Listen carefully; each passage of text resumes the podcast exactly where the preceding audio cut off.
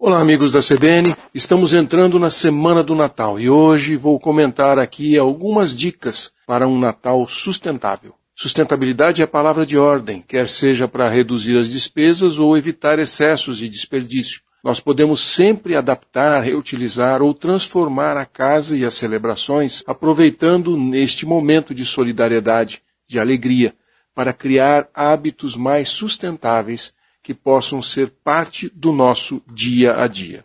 É no Natal que o consumo de energia mais aumenta, seja nas decorações e nas luzinhas ou na cozinha.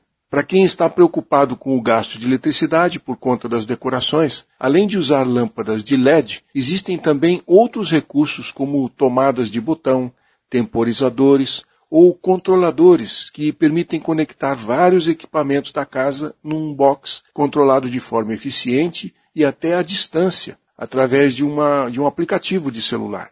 E quando chega o Natal, há milhares de receitas de pratos doces, coisas que a gente quer preparar, oferecer, saborear. E isso pode se traduzir em maiores gastos de gás e excesso de comida, desperdício. Tem algumas dicas que podem ajudar otimizar o espaço do forno, por exemplo, para que caiba mais de um prato, economiza gás, além de garantir mais refeições de uma vez só. E quando for ao supermercado, tenha os, os cardápios né, já pensados e uma lista de compra para todos os dias de festa. Isso ajuda a evitar excessos.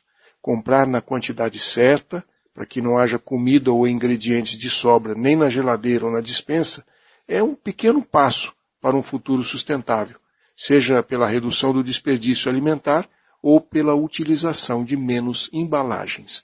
E por falar em embalagens, normalmente esse é um grande desperdício. Muitas acabam sendo rasgadas em segundos e já colocadas no lixo. Folhas de papel pardo, né, ou papel manteiga, com criatividade, podem dar um toque especial de dedicação já na embalagem. E lembre-se de separar depois tudo para a reciclagem.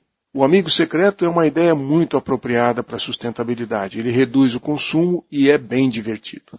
Se o Natal é tempo de partilha, pensar nos que têm mais dificuldade do que nós é muito importante. Se você conhecer ah, alguém que precisa de ajuda ou que está passando uma dificuldade, faça uma surpresa. Considere isso uma tradição do seu Natal. Compartilhar com alguém que precisa mas que não espera que você se lembre dela, é muito legal. E nesse caso, seria muito interessante comprar presentes vendidos em associações, em ONGs, em entidades, cuja receita será revertida para causas muito nobres. Com pequenos passos e alguma imaginação e criatividade, muito planejamento e reutilização, é fácil ter um Natal sustentável, poupar dinheiro e não deixar de surpreender a família os amigos e até gente que eh, não conhecemos direito, mas que precisam de nós.